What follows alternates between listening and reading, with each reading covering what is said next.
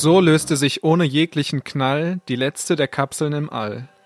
Überall schwärmten sie nun, die Sensoren intakt, keine Zeit zu ruhen, mit Verantwortung bepackt. Sie scannten nach Luft, nach Wasser, nach Erde, nach irdischem Duft, doch es gab keine Fährte. Hunderte, wenn nicht Tausende, alle mit gleicher Mission, hörten nur das Rauschen der ewigen Leere, Stille, so monoton.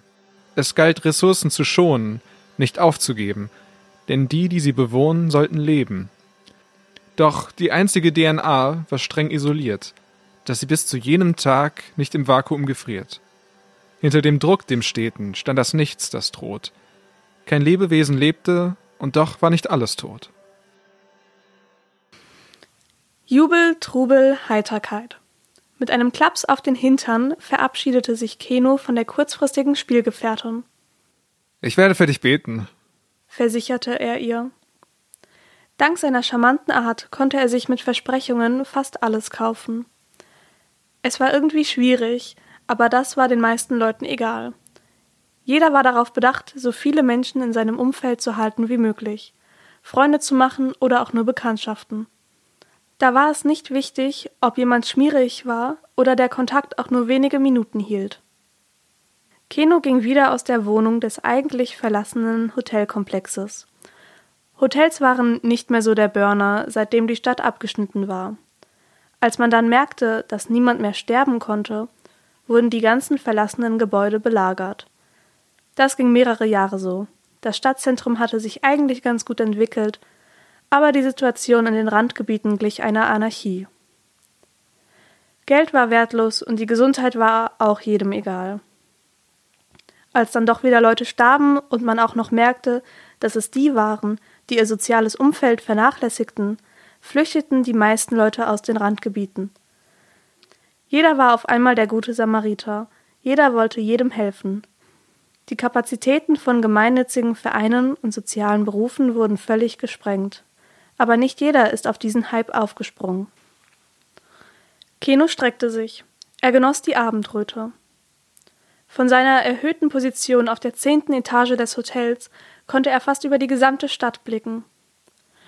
Nur ein paar Hochhäuser, die seine Sicht blockierten, ruinierten den perfekten Ausblick. Dieser Stadtteil musste früher einmal vor Leben pulsiert haben. Aber seit dem Massensterben der Einsiedler war hier nicht mehr viel los. Er ging die Treppen hinunter, langsam und träge. Er hatte ja Zeit. Zeit war auch ein komisches Konzept geworden. Das Einzige, was dich umbrachte, war der Zufall. Nicht die Zeit, nicht deine eigene Dummheit, einfach nur der Zufall. Naja, so ganz zufällig war es nicht, aber so richtig durchgeblickt, wann wer starb, hatte noch niemand. Die Wissenschaft war ziemlich aufgeblüht, aber davon merkte der Normalunsterbliche nichts. Unten angekommen sah er sich um. Die Straße war nicht leer, aber lebendig sah anders aus. Drogen waren hier schon immer ein Ding. Aber einen richtigen Boom haben sie erst bekommen, als es keine Konsequenzen mehr für die Junkies gab. Er schlenderte die Straße entlang. Links und rechts von ihm waren entweder die notdürftig hergerichteten Drogenlabore oder die, die es am Ende dann konsumierten. Die Qualität der Drogen war auch nicht mehr wirklich von Belang. Wenn jemand früher verendet war, weil er sich den goldenen Schuss setzte, dann fiel er heute höchstens in ein Koma aus dem er dann einige Stunden später wieder erwachte, und dann ging der ganze Spaß von vorne los. Keno bog in die nächste Straße ab, folgte seinen primitivsten Impulsen und kam vor einer Spielothek zum Stehen, dem Happy End. Das Happy End war der Ort der Zuflucht für alle, die den Kick brauchten, aber ihren Körper nicht mit Drogen ruinieren wollten. Es gab natürlich kein normales Glücksspiel mehr. Wie sollte das auch gehen, wenn Geld wertlos ist? Es wurde jetzt um nette Worte gezockt. Klingt ein bisschen komisch, das stimmt. Aber den Leuten gefiel es. Keno atmete durch. Einen Moment der Ruhe zu schaffen, bevor er zocken ging. Das war sein Ding. Er drückte die Tür auf und trat hinein. Es war ein Höllenlärm hier drin, wie immer. Wie schafften es die Leute nur hier zu beten? Überall blinkte etwas und alle paar Sekunden schrie jemand auf, vor Freude oder Frustration. Es war stickig und voll. Sie standen dicht an dicht gedrängt vor den Attraktionen. Vor allem vor den Glücksrädern war was los. Das war der neue heiße Shit. Früher wollten die Leute lieber bei irgendwelchen Sportarten ihre Fähigkeiten messen, aber so hatten natürlich auch die unsportlichen und motorischen Vollversager ihre Chance zu gewinnen und mussten nicht mehr bei Wetten auf den Gewinner ihre netten Worte sammeln. Natürlich gab es auch einen Hinterraum mit Kabinen und den Bulldoggen, die darauf achteten, dass du auch deine Zeit absitzt und für die Leute betest, für die du zu beten hast. Wenn nicht, machten sie dir das Leben zur Hölle. Zwar kannten sich die Leute nicht, aber dafür waren die Namen mit den Jetons. Die Gesichter der Leute hatte man auch kurz davor gesehen. Für die Bulldoggen wurde natürlich auch gebetet. Jeder zehnte Gedanke sollte an sie verschwendet werden, und jeder weitere Zehnte an den Croupier, bei dem man verloren hatte. Natürlich musste man dafür beten, dass man hier spielen durfte. Das war ein Zehnter, den die Kirche so bestimmt nicht im Kopf hatte. Als Bulldogger hatte Keno auch eine Zeit lang gearbeitet, aber das war ihm mit der Zeit eine zu seriöse Arbeitsstelle geworden. Irgendwie war ein geregeltes Leben nichts für ihn. Auch wenn es vielleicht hieße, dass er früher ins Gras biss. Er verdiente sich seinen Segen lieber durch Kleinigkeiten.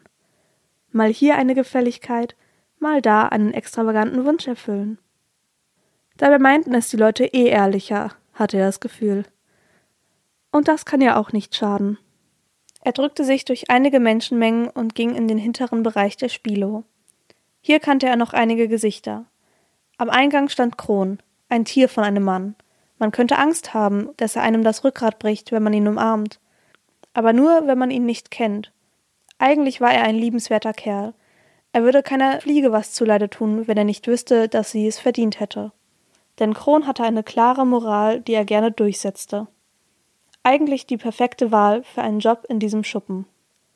Er war nicht der cleverste, aber wenn es darum ging, ehrlich zu sein und aus dem Bauch heraus eine Meinung zu erfahren, war er die erste Ansprechperson.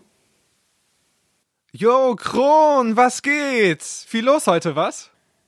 Keno begann sein Gespräch meistens mit Smalltalk. Das hatte er sich irgendwie so angewöhnt. Schön, dich zu sehen, Mann. Ja, ist gut was los. Aber hinten war heute alles entspannt. Musste kaum Druck machen. Antwortete Kron. Sie umarmten sich zur Begrüßung. Hab vorhin an dich gedacht. Erwiderte Keno mit einem Grinsen auf den Lippen. Das sagst du doch nur so. Laber nicht. Kron konnte ihm seine schmierige Bemerkung nicht glauben. Sie kannten sich einfach schon zu lange. Doch klar, wirklich, versprach ihm Keno. Du willst doch nur zocken. Ich sehe dich später, wenn du hier hinten deine Schulden wegbetest. Viel Glück, Mann. Kron wandte sich wieder den verlorenen Seelen hinter ihm zu. Keno ging wieder nach vorne, zu einem Glücksrad, an dem nicht so viel los war wie an den anderen. Den Croupier kannte er nicht. Er musste wohl neu hier arbeiten. Und die Bulldogge, die aufpasste, auch nicht. Er stieg ein. Die Jetons mit seinem Namen hatte er immer in seinen Taschen. Erst die großen Felder, dann die kleinen. Das war seine Taktik. Und die spielte er auch heute. Er begann beim größten Feld, setzte seine Jetons und verlor. Das wiederholte sich. Wieder und wieder verlor er. Das gehörte dazu, wusste er. Die Bulldogge schaute ihn schon mit einem erwartungsvollen Blick an. Ja, ich geh gleich. Beruhigte er sie, und da sie noch keine Anstalten machten, ihn mit nach hinten zu nehmen, wollte er seine Taktik noch zu Ende spielen. Es waren noch zwei Felder übrig, die zwei kleinsten. Wenn er jetzt in einer dieser beiden Runden gewinnen sollte, müsste er nicht beten gehen, und man würde für ihn beten. In der Summe bestimmt Stunden. Das Rad drehte sich. Es wurde langsamer. Das war der Moment, der Kick, nach dem sich alle sehnten. Die Zeit verging so langsam in diesen Momenten. Er schätzte ab, das Rad könnte auf seinem Feld zum Erliegen kommen. Das Rad verlor seinen letzten Schwung und er starrte. Auf seinem Feld. Er hatte tatsächlich gewonnen. Es dauerte noch einen Moment, bis er es realisierte. Aber es war sein Glückstag. Er musste nicht beten gehen. Er musste keine Schulden abbezahlen, sondern für ihn wurde gebetet. Für lange Zeit. Das bedeutete Leben. Sie warteten auf den Knall, starrten nach oben, ins All.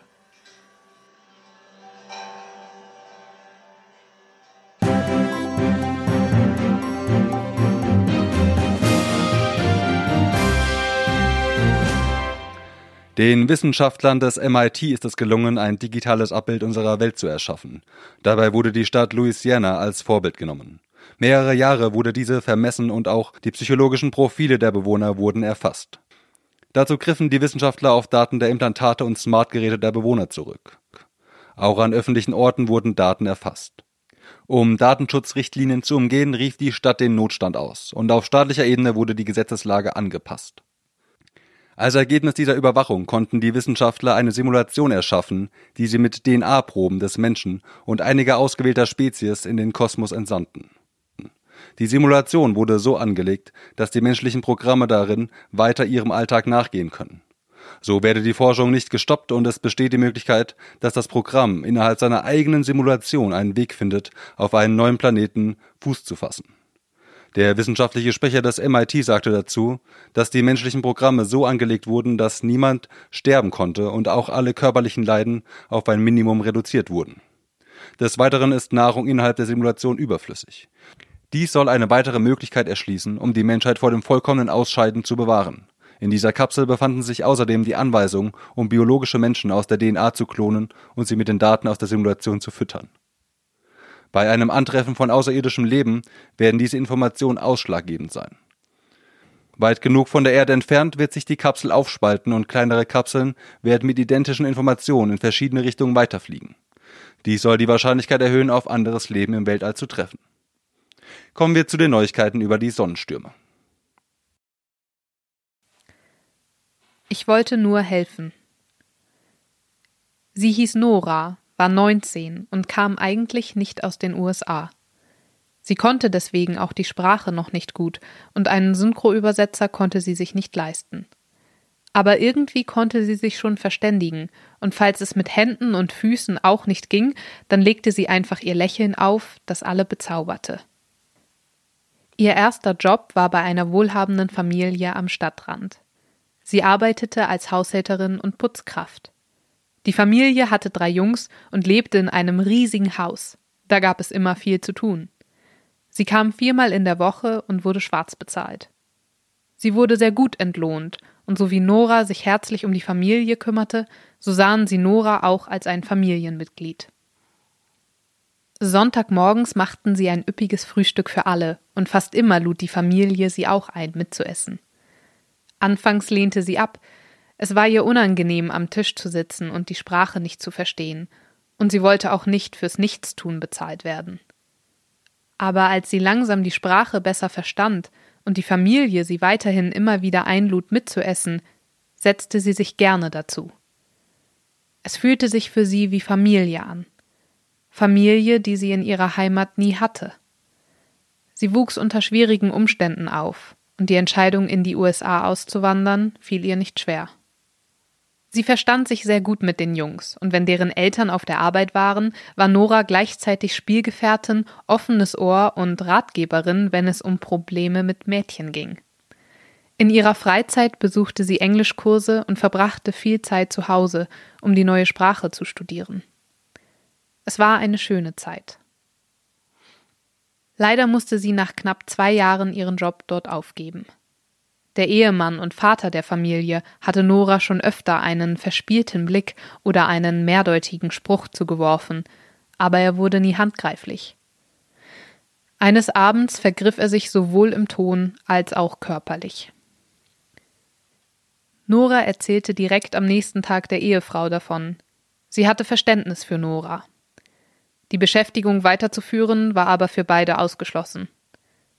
Sie vermisste die Familie ab und an, aber vielmehr war sie glücklich, dort eine schöne Zeit gehabt zu haben.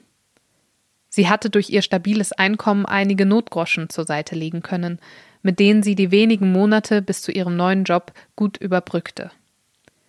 Dieses Mal hatte sie eine offizielle, feste Anstellung. Das Berufsfeld änderte sich nicht, aber die Verhältnisse.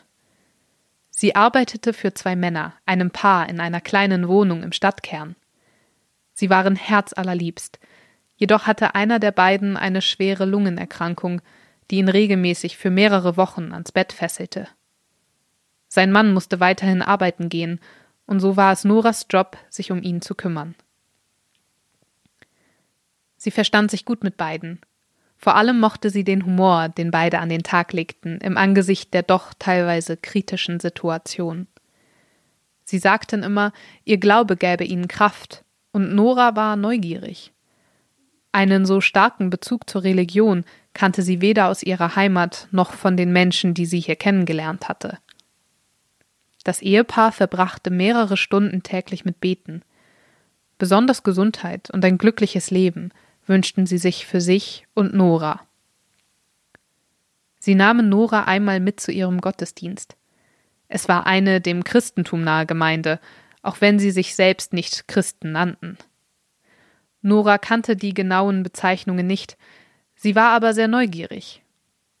Der Gottesdienst war fröhlich, es wurde getanzt und gelacht und viel Wert darauf gelegt, körperliche Nähe zu erfahren.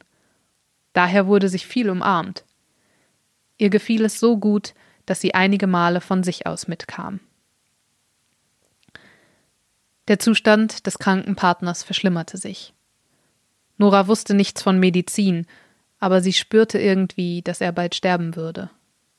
Sie kam täglich, machte sogar unbezahlte Überstunden, um ihm eine schöne letzte Woche zu schenken. Sie ertappte sich sogar dabei, dass sie vor dem Schlafengehen für ihn betete. Und dann gab es das Wunder. Er überlebte. Sein Zustand verbesserte sich innerhalb weniger Tage. Nora war verblüfft. Hatte das Beten geholfen? Hatte der Glaube ein Wunder bewirkt? Sie war noch interessierter an der Gemeinde als zuvor. Sie kam regelmäßig zum Gottesdienst und schloss sich dann der Gemeinde an. Sie zog sogar in eine der WGs, die die Gemeinde hatte. Es hatte etwas von einer Hippie-Kommune, da die körperliche Nähe so im Mittelpunkt stand. Dann sprach es sich in der Gesellschaft herum. Niemand konnte sterben. In der ganzen Stadt häuften sich die Fälle von Wundern, bei denen vermeintlich dem Tode Geweihte einfach überlebten. Außerdem war die Stadt abgeschottet. Es ging nichts mehr hinaus und es kam nichts mehr hinein. Es war irgendwie, als ob die Stadt, in der sie lebte, zu einer Art Paradies erkoren wurde. Es gab keinen Tod mehr, Hunger und Durst waren auch kein Thema. War das ein Teil der Religion? Jahre vergingen und die Zeiten änderten sich. Doch sie blieb ihrer Berufswahl treu. Auch wenn Geld abgeschafft wurde und man nur noch zum Spaß arbeitete. Sie half Menschen beim Haushalt und auch die wenigen Kranken und Schwachen pflegte sie. Sie brauchte kein Geld. Sie wollte noch nicht mal andere Luxusgüter. Es reichte ihr, dass die Menschen glücklich waren, wenn sie kam, und durch die Glaubensgemeinschaft und die WG, in der sie lebte, fühlte sie sich selbst auch glücklich. Nora war 45 Jahre alt, als die erste Person wieder starb. Es war vollkommen überraschend. Ein Schock für die Gesellschaft. Leichen wurden schon ewig nicht mehr gefunden, und diese wurde abgelegen in einem verlassenen Hotel entdeckt, viele Tage nach dem Tod. Die Todesursache konnte auch nicht geklärt werden. So plötzlich, wie niemand mehr starb, starben die Menschen auf einmal wieder. Es traf zuerst nur völlig unbekannte Personen, Menschen, die keiner mehr kannte, die sich zurückgezogen, die höchstens mal alle paar Wochen Kontakt mit anderen hatten. Dann starben mehr Menschen. Es traf auch welche mit einem ausgebauten sozialen Umfeld. Am Anfang verstand es niemand, es fühlte sich wie Willkür an. Dann erkannte man das Muster dahinter. Es schien, als ob Gott die Leute aus seinem Paradies nahm, die seine Gemeinschaft nicht schätzten so erklärte man es sich zumindest in Noras Gemeinde. Das hatte zuerst keine Konsequenzen für die Anhänger ihrer Religion. Sie fühlten sich sicher.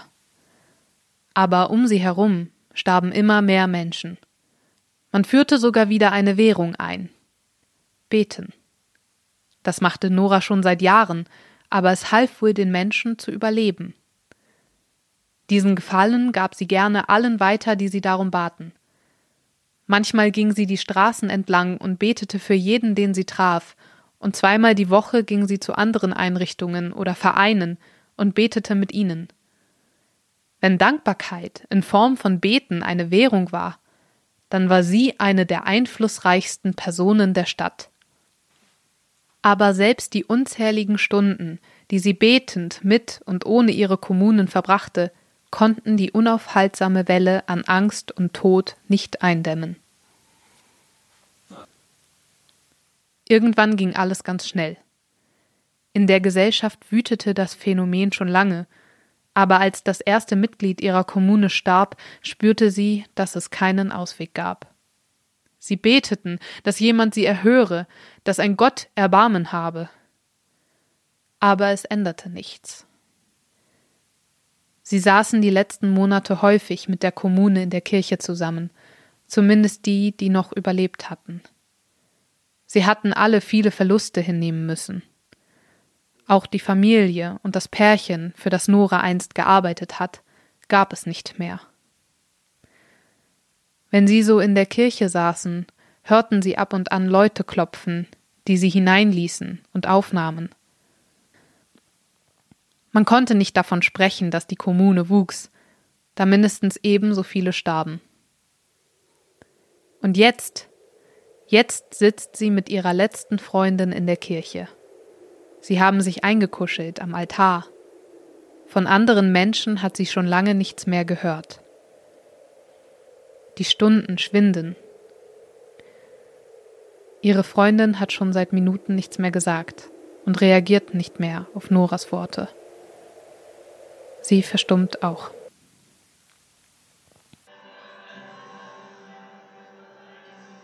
Und mit einem riesigen Knall strömte die Wärme ins All.